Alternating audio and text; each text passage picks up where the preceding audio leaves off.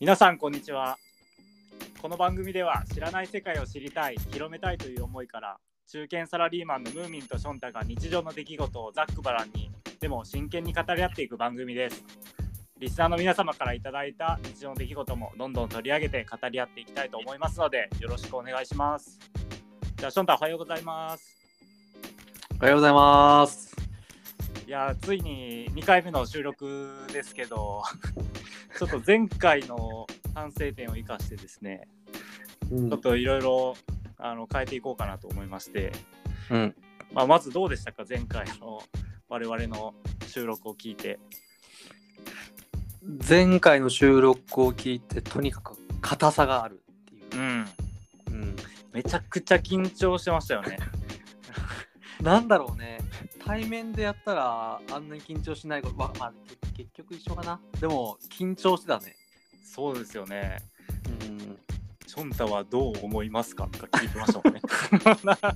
うん、なんか仕事とかではあんまり緊張しないけどはい。逆にこういう緊張するよね。やっぱ慣れてないことは最初うん緊張しますね、うん。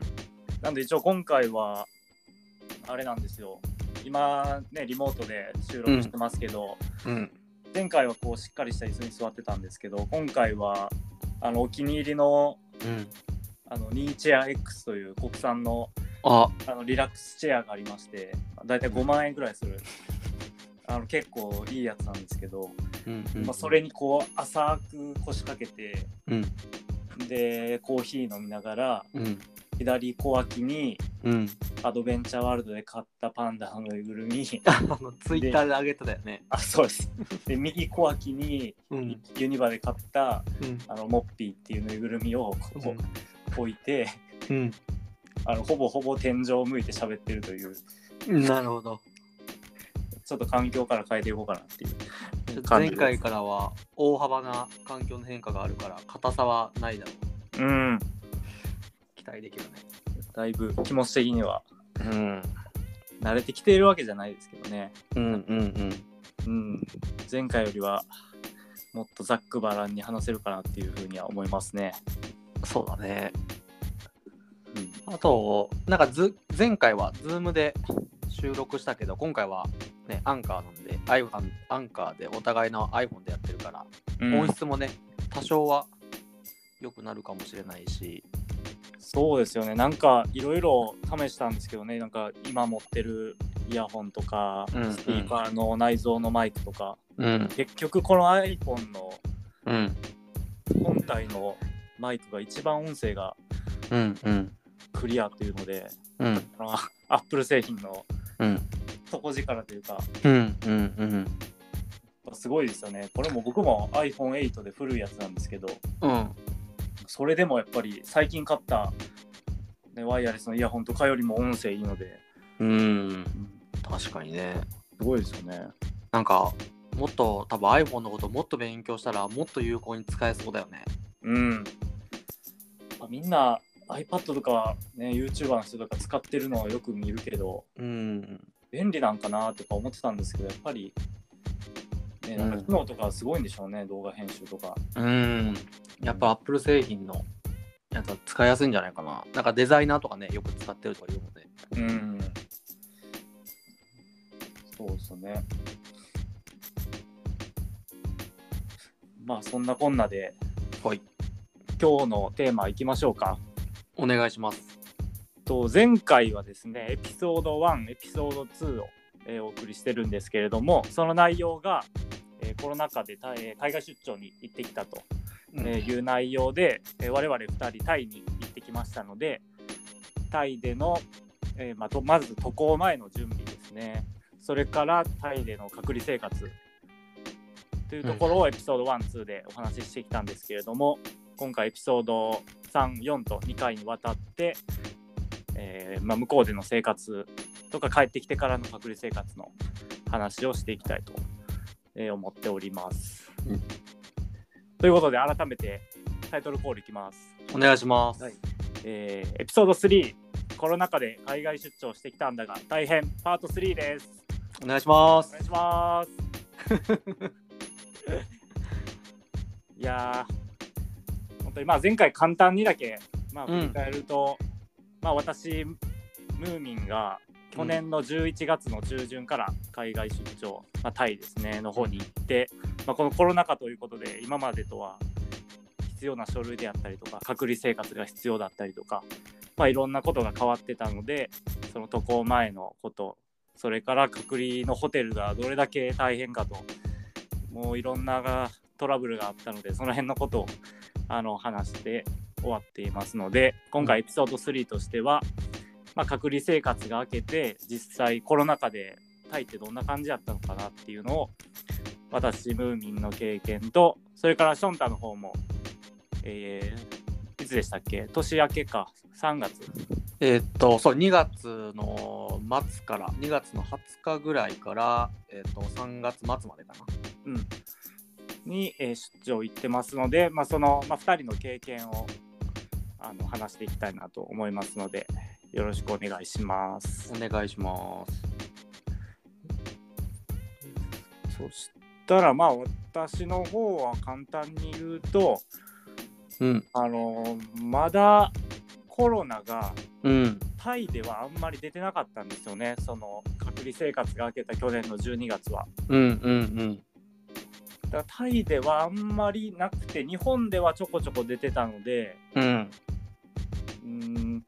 日本の方がこうコロナに対して危機感を持ってて敏感なのかなとは思ってたんですけどうん。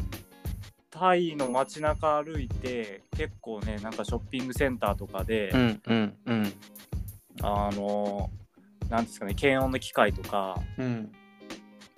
なんか顔のカメラのなんか機械が置いてあったりとかうんうんうん。いうのを見て確かあの時日本ではまだどこもそういうの置いてなかったので商業施設とかうん。あこんなんあるんやと思ってなんかあこのそっか。ムーミンはそうだよね。11月だから。そうなんですよまだ日本でもあんなん見たことなかったので、そっかそっかうん今やったらあるじゃないですか、うん、あるよね。普通にね。あれがまだ日本になかったけどタイではもう設置されてて、あ、そうなんだ。このなんか初動水初動のなんかこの速さというか対策の速さというか、うん。ね、アジアではタイは今少し出てますけど当時は、たアジアの中ではコロナの感染者が少なかったっていうのもあったんですけど、うんまあやっぱそれはこのなんか初動推進の この対策の速さというか、うんうん。そういうところから来てんのかなっていうのはちょっと感じましたそうねその時に。なんか前回のエピソードで、あの我々が空港に着いた時もさ、なんか椅子に座れとか言って座らされて、でうん番号配られてとか、多分あれ、いわゆるこう水際対策みたいなことだと思うんだけど、うん、あそこもかなりしっかりしてたもんね。いやしっかりしましたねなんかうん過激というか、うん。ここまでやるかみたいなこんな感じだったよね。嘘みたいな感じでしたけどうん。なんかあの、スーツケースアルコールでびしょびしょになったよね。あめちゃめちゃかけられましたね。あれ多分さ、はい霧吹きレベルじゃないよね。うんなんかあの、びしょびしょのモップとかでさ、なんかベタベタにかけられたような感じの、うん、なんかあったなぁなんかちょっと思い出しましたね。なんか湿ってるとかあったもんな。なんか、ううんん、いや、なんか、かなりタイは、俺も同じ印象を持ってて、かなりしっかりしてるなって。あのチェックアウトさ、終わった、隔離生活が終わったら、労働局にあのサインしに行くじゃん。あ、行きましたね。うん、で、その時も、あのーまあ、交通機関を使わずに車とかで行って、周りの様子とか見てたんだけど、うん、飲食店はもうなんか出入り口をなんか一方通行にしててさ、その人が交わらないようにとか。はいはいはい。で、ショッピングモールも入るときもちろん検温はあるけど、まあ、検温クリアした人にこううん肩にシールが貼られてみたいな。あ、なんか丸い、あの、そうそうそうそう。ですね。ううんん。なんか結構そういうのはしっかりしてるなって思ったらみんなマスクしてるしね、もちろん。うん。なんか、うんいや、ちゃんと徹底してるなと思いましたね。うん。うん。そう、なんか型に貼られるシール、僕、帰国後に、うんあのー会社久々に出社するって時に、うんいつものように会社で着てるポロシャツをこう着てうん。行ったら、型にそのシールまだついてて、ちょっと恥ずかしかった。それ何？って言われて。選択しても取れなかったんだよ。取れなかった。うん絶対気づかなかっうん。いや、あれはレストランでもショッピングモールでも、あと、その労働局にサインしに行く時のその入り口でもうん。されたな。まあ、ショ労働局があのショッピングモールに入ってるっていうのも俺ちょっと結構驚いたんやけど、ああ、確かに。なんか最上階にさ、確かに確かに。なんか屋台が、屋台っていうかその、ショッピングモール内のなんか露店みたいのがあって、露店、露店、マッサージ、労働局みたいな感じで並んでてさ、ああ、そうでしたね。普通にショッピングモールのあの雰囲気の、なんか一個の路面店みたいなうん、感じで入ってましたよね。うん、めちゃくちゃ馴染んでたかな。うんうん。で、あと、まあ、その対応してくれた人も、まあ、役人のさ、人で、はいベージュみたいな制服着てる人たちで、あすげえ対応も早くて、うんうんうんなんか昔、なんか俺学生時代とかもなんかタイに行ったことあるんだけど、うん。はい。なんかいろいろ、まあが、研究で行ってたから、なんかこう、ビザとかも取るときにすごい対応が遅かったりしたんだけど、うん。いやもう今回は、まあね、10年以上経ってるかもしれないけど、めちゃくちゃ早かったな、対応が。もう次々書類出されて、どんどんサインしてみたいな。あ、そうなんですか。うん、で、終わりみたいな感じで、でも僕の時はうん、結構ね遅かったですね。多分 担当者なんか担当者なのかな。うん。まだ海外から受け入れてあーそうかもね。始まったばっかりやったと思うんでう結構ん。うん。そうやりに書類これがあかんとかでやり直したりとかうんうんうん。あとなんか持っていった証明写真がうん。なんか微妙にこう違うとかサイズが違うとかうんうんのでそのショッピングセンター内のなんかうん。写真撮ってくれる写真屋さんみたいなとこに行って写真撮ってそこで印刷してもらって持って行ってみたいなことをやったりとかうんうんうんうん。結構ね時間かかりましたね人によりきれなんだね。うんうん。なんかああいう、まあ、役人がいるような職場ってさ、なんか、はいみんななんか食ってるよね。あ送ってますねなんかなんか、なんか食いながらもぐもぐしながらいつも作業してるよね。うん確かになんかタイの人ってそんなイメージですねなんかひまわりの種とかさ。うん食ってる人前でも全然食ってますよねうん。そう。で、まあ、労働局終わってサインして、次は健康診断行ったよね。あ行きましたねあれは、えっ、と、その取引先、その招聘状を書いてくれた会社側が必要なんだよね。確かね。あそうですねそのなんか一応、まあ、外国人が入国するときにうん。義務付けられてるものではないけれどもうん。一応その受け入れてくれるタイの委託先の人うん。の方で一応まあ取っといてほしいと、うん。うん。うん。まあ、あとたまにその警察官とかがうん。やっぱこう止めてうん。なんていうんですかねコロナチェックというか外国人の人とかが車に乗ってたら止められてうん。うん。なんか証明書出せみたいな。のとかも結構あるらしくて、うん。まあ、基本的にはそのしっかり隔離生活2週間やりましたっていうのがあれば。いいみたいなんですけど、うん一応はそのちゃんとした病院でうん。うん。その隔離開けた後に検査して大丈夫でしたっていううん。うんの。があればなおよしみたいなところうん。がうん。うん。あって一応念のため受けたっていう感じですよねあれは。うん。うん。なんかホテルチェックアウトするときにさ、うん、隔離期間中に受けた PCR のその合格書、陰性証明書とかも、あれかなり大事だよね。あれがない、あれちょくちょくチェックされるよね。うん、ホテルチェックインするときとか。あー隔離のやつとかは前から見せましたね。うん、あれは、なんか最後まで、帰国するまでずっとあの、うんうん求められてたな。断るごとに。いやそうでしたね。うん、確かに。で、かなり余談なんだけど、俺健康診断受けて、俺その後に、あのそこの病院の整形外科に行ってきたんだけど、はいはいはっていうのも、じ去年の10月に、い。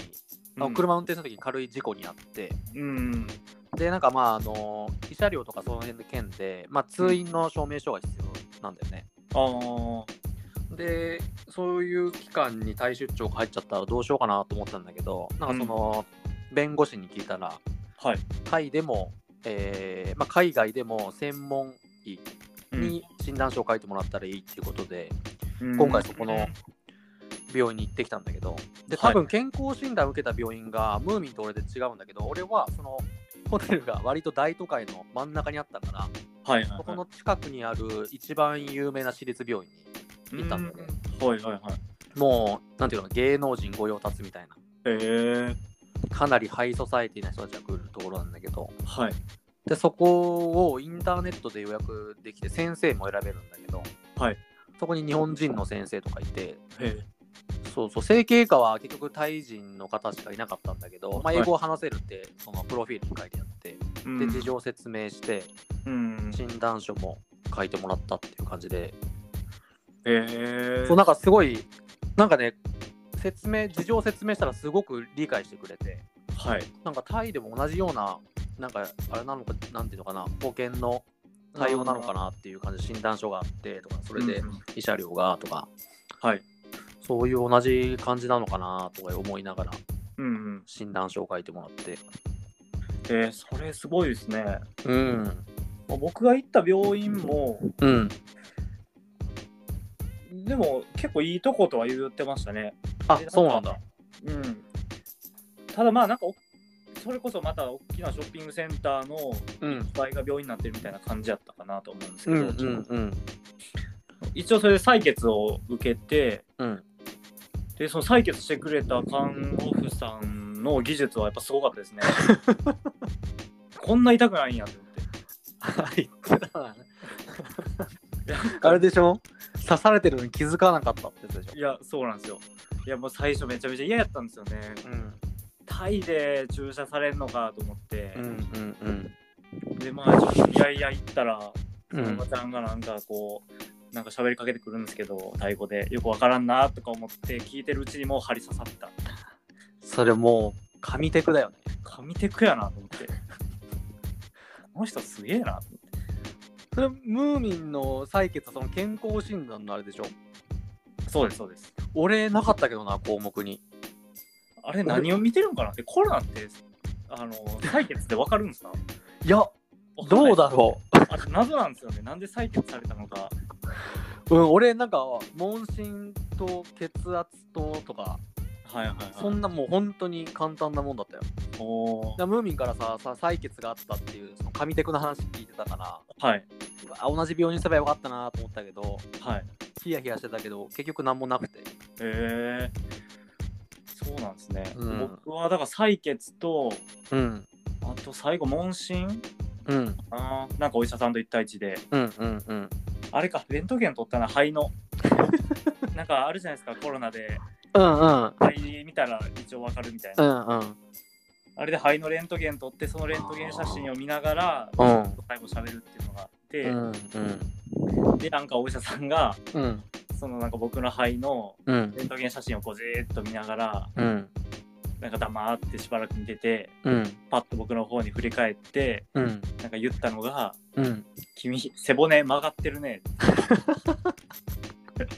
え？みたいな。まあ、肺と一緒に背骨映るじゃないですか。で、うんうんうん。でそのなんか背骨指さして、ここがちょっと曲がってるんだみたいな。日本でいいじゃん。健康診断ってまさに。そうなんです。日本で言われたことないんで。いや、初めて知りました。しかもなんかこう猫背とか、この上あの前後のうん。曲がりじゃなくて、こう左右に。どっちかに歪んでるみたいな。うんうんうんうん。あ、そうなんやと思って。気をつけます。すごいな。なんか、結局どんな風にそれが利用されるんだろうね。なんか健康診断受けたっていう事実があればいいだけなんだろうね。いや、そうだと思いますね。うん。なんかムーミンの時はいろいろその採血もあって多分手探りなタイも手探りの状況だったけど多分俺の時にはだいぶシンプルになってたからいろいろタイ側も分かってきたんだろうねどうすればいいかっていうのはうん。うん。うんいやー、そうですよね。でまあその後はまあ健康診断終わってで、うんあとはそのまあバンコクでちょっと時間をあの潰してたんだけどはい。やっぱまあレ飯食いにレストランとか行くとやっぱやっぱりタイ人の意識はすごい高くてコロナのうん。うん、もうアルコールは絶対消毒手洗いでやってるし、マスク絶対つけてるし、で、うん列もみんなソーシャルディスタンスを保つし、エレベーターの中でも、うなん、かすごい感心したな。なんかタイって結構緩いかなと思ったけど。いや、やっぱり、なんか意識は高かったですよね。うん。やっぱり日本人が来るってだけでちょっとこう、向こうの人も、うん。ね、嫌がるわけじゃないけど、うん。内心ちょっとこう、後話で聞くとね、あ、なんか日本人来るんやって、こう、ちょっと、うん。なんか嫌じゃないけど、うん。ちょっと気をつけなあかんみたいな、うんうんうん。こうやっぱ考え方する人が多いし、うんうん。うん、でも街中見ててやっぱバスとかはあれだったな。いつもぎゅうぎゅうじゃん。あのバンコク市内走ってるバスとか人が、うん、あの中でもやっぱりマスクしてたけどぎゅうぎゅうに乗ってて。まあその辺はなんか日本でもね多分電車とかね一緒だもんね、うん、だからなんかその、まあ、意識はしてるけど実際世の中が流れるとやっぱああいう状況下にはなるなと思いながら見ててうん、ただ少し気になったのはまあ向こうで駐在してる多分欧米人の方々はい。はほとんどマスクしてなかったね。うーん、確かにそうかもしれないですね。うん、多分この時期に来てるっていうのは多分駐在か、まあ、俺らみたいな長期出張の人だと思うんだけど、うん、うん、まあいずれにせよ、まあ、観光客じゃないと思うけど、うんやっぱ、うん、マスクはしてなかったかな。でなんか4月からえーっと中学小中の友達がそのロロンドンに駐在してるんだけど、はいそんな話をしてる時に、うん。ロンドンの人もほとんどみんなマスクしてないらしくて。あ んな出てんのに。そうそう。でもさなんかヨーロッパサッカーとかさ見てるとさやっぱ感じるよねうん結構マスクしてる人も少ないしさ。確かにな、だって、イタリアとかあの辺も、もうやっと本当にひどくなってからですよね、マスクしだしたの。うん、うん、なんか俺が、えーバンコクでもう一泊ね別のホテルで隔離されてたホテルとはまた別のところで泊まって翌日から移動したんだけどそのバンコクで泊まったホテルも夜パーティーやっ欧米人が。へえすごかった。結結婚式だと思うんだけどその、はい。欧米人同士がタイで式を挙げるっていう感じで。はいはいはい。すごかったなどんちゃん騒ぎで。パーティー好きですもんね、タイ人。うん。もうもう僕たちがタイにいた時は、まだみんな危機感がね、一応あったからうん。よかったけど、もう、この間のソンクラン、タイの祝日、うん。中旬の連休で、うん。さすがにタイ人もちょっとコロナ慣れして、うんうねんうん。皆さんちょっとパーティーかなんか結構あったみたいで、うん。ソンクラン明け4月末から一気に出ましたもんね、コロナ。そうそうそう。なんか俺がタイ行ってるその3月はちょうどまあソンクランまで1ヶ月みたいな時期でうん。なんかもうラジオとかねその現地人が訳してくれたんだけどもうラジオはラジオとテレビはソンクランどうするかっていうのでめちゃくちゃ盛り上がってたみたいで なんかあの水をかけるじゃんはい。街中ではい。であれはそもそもその相手の幸せを願って水をかけるっていうのが元にあるらしいんだよね、うーん。元はもっとなんか小規模でみんなお寺に集まってうんこう水を簡単に手でこうなんていうのかな振りかけるぐらいだったんだけどそれがまあだんだん変わってきて今の状態になってるらしいんだけどうんうんうんでそもそもあれは幸せを願って、まあ、無無病であることとかうん。うん。ねだから それでコロナ撃退できるだろうっていうようなラジオもあったみたいですごいな。そうそうそれ取引先がさ運転中とかに訳してくれるんだけどはい。いやなんかあーそういう人がいるのもやっぱタイっぽいなと思いながら。いや、確かに、なんかもう、ね、お寺行って、うん。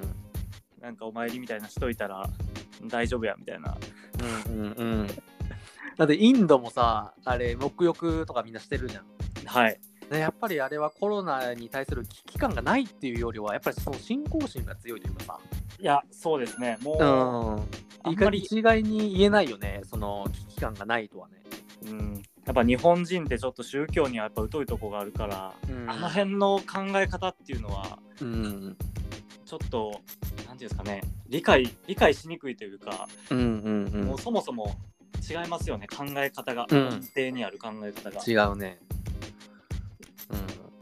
なんか、話それるけど、そのはい。サッカーと宗教みたいな、えー、と記事をネットで読んだことあってな、ナンバーかなんかだと思うんだけど、うん。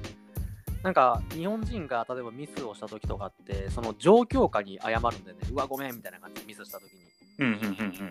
だけどあのリバプールのサラーとかってもうエジプトでさめちゃくちゃ信仰心も強い人だけどはい。ああいうあの人の例が上がっててあの人はとにかくその神に対してはい。謝るかどうかだけを考えててその状況下には別に何も興味ないっていう。なるほど。すごいな。そうでそれがそもそもやっぱりそのメメンタルのところで日本人とは違う。あー。ところを生み出してるっていう記事であそうだなと全くその通りだなと思ったんやけどね。なんかあれですね一個上の視点から見てるというかそうそうそうそう。抽象化してるという感じですよね。うん。なんかああなるほどなうそれは確かにメンタル強いな。んうん。なんかちちょっとのミスなんか本当ちっぽけなうん。ことに思えるでしょうね、そのそうだよね。全体を見てるような感じね、そうそうそうそう。ん。あらそれはすごいな。うーん。面白い話だな。うでまあバンコク泊まってパーティー夜中めっちゃどんちゃんやっててもうこれ寝れないなと思いながらもう5分後にはもう寝てたんやけど まあ疲れてますからね。移動して。やっぱりね、隔離明け、そのムーミンはジムがあってね、多少は体動かせたかもしれない。まあ、それでもしんどかったと思うんだけど、うん。俺はもうジムも閉鎖されてるような、まあいいホテルだったんだけど、うん。まあそういうジムとかプールはできなかったから、やっぱあの炎天下で、まあ労働局とか行って、まあ食事するの移動だけでも結構疲れて、その日はもうすぐに行ってしまって、で、翌朝一の、えーフライトで、まあ1時間ぐらいね、ちょっと北部の方に行って、うんまあその現場に入る感じだったんだけど、うんうんもう突如ね、一気に疲れが来て、はいチェックインの時ね。もうあこれダメかもしれないと思って、はいこうなんか、やる気も体力も、あこれまずいなと思って。まあもう2週間部屋にいましたからね。それをこの炎天下の中うん、歩くっていうのはそやはりね。う。うん、まあそこで取引、まあ、取引先の副社長がそのずっとね、労働局の時とか、あと健康診断とかも付き合ってくれてて、まあ、彼とうん。一緒に飛行機乗ったんだけど、うん。じゃあもうちょっと元気つけようっていうことで、はい。まずマクドナルドのはい。ジャンボサイズのポテト食べてはい でココーラもなんかバケツみたいなサイズから飲んでその後サブウェイ行って スタバのコーヒー飲んでで最後にあのエムロイハーシップっていう向こうの健康ドリンクはい。飲んで。うん。でもそのおかげで飛行機内はゆっくり寝れてうん。でも意外とあの胃もたれ以外はね万全な体調になってまあこれから頑張るかなっていう、ね、感じになるなるほど。なるほどです。そしたらまあそれからうん実際に移動して、うんまあ、現地での生活が始まるとうんいうような感じなんですね。そうだね、ムーミンと俺は同じ、まあ、現地というか現場に入ってるので、同じホテルだよね。そうですね。うん。うん、俺の時は、ホテルはもうガラガラで、えー客はね、宿泊客は俺か、あともう一組ぐらいで、うん、朝飯もなし。で、もちろうんんレストランも閉まって、夕飯のね、レストランも閉まっててっていう感じで。でうん、電気もとりあえず節約で、あの奥の方電気ついてないとか、はいはいはい。そんな感じだったかな。多分ムーミンの時ももっとひどかったのかな。ああ、まあお客さんはいなかったですね。いなかったし、ああ、でもどうかな。うん。もうほんと僕、宿泊は置くだけとか、うん。もうそういうのも、そういう日もあったし、朝ごはんでなかったりとかうんうんもあったし、まあいつもやったら結構観光シーズンでもあるので、うんその年明けとか、うん年末とかは。結構混み合うんですけど、今回は全然いなかったですね。うん。うん。ちょっと涼しいもんね、その時は。うん、涼しいし、ちょっとその地域はいろいろ、まあちょっとしたもんですけど、その季節もんの観光する場所とかうん。うんもあったりして、うん。まあ結構外国人も昔はいたりとかね、しまうんしたけど、そうそう、なんか、その年を俺、インスタグラムでフォローしてるんだけど、結はい。構外国人が観光してる写真が出てきてて、うん、うん。ぱ涼しいしあと湿度とかもなくて、うんうん、うん、なんか東南アジアの中でもね北部の方はやっぱり過ごしやすいよね。過ごしやすいですね。うん、うん。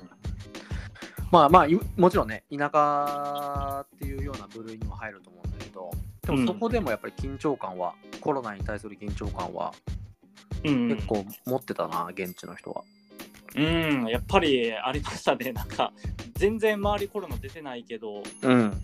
うん、ちゃんとマスクはつけてたりとか、うんうんうん。まあ、特になんかねコンビニ入るところには絶対検温器あったりコンビニ入るときは絶対マスクつけるとか、そうだね。うんまあ、その辺ねなんかバイクで走り回ってる人とかはやっぱつけたりはしてないですけど。うんうんうん。どっか人のレストランとかうん。密になるところに入るときはつけてましたね。うん。僕の行った時から。全然感染者がいない時から、うん。うん、そうだね。ムーミン俺も最初入った時はムーミンの時から俺の時までゼロなんじゃないかな。感染者。ムーミンなんか年末出たんだっけ？えーっと僕が滞在中に年末やったかな。1人か2人ぐらいうん。そのタイの各地をうん。バックパッカーみたいな感じですかね。なんかいろんなところうん。回ってなんか料理の修行かなんかわかんないですけどうん。なんかやってる若者がうんでもらってきて。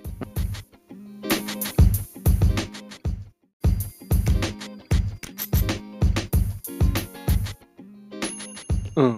あのそこの病院でなんか陽性っぽかったっていう、うんうんうんうんという感じでしたね。うんうん。まあ田舎といえども危機感はかなりあって。うん。なんかちゃんとしなくちゃいけないなっていう感じは俺らもこう植え付けられたよねうん。うんまあそんなちょっと現地の生活はうんエピソード4で詳しうんく話しましょうか。はいではということで今日も聞いていただいた皆さんありがとうございました。ありがとうございましたまあこんな感じで我々2人が経験したことをあのこんなざっくばらんにちょっと緩い感じでうん。あの話していく番組ですので皆様からも同じ経験したよとか、うん。こんな面白いことあったよっていうのをあのコメントいただけたらそれも取り上げてやっていこうと思いますので、うん。えー皆さん引き続きよろしくお願いします。よろしくお願いします。じゃあ今日はありがとうございました。ありがとはーい。うはーい。またねはい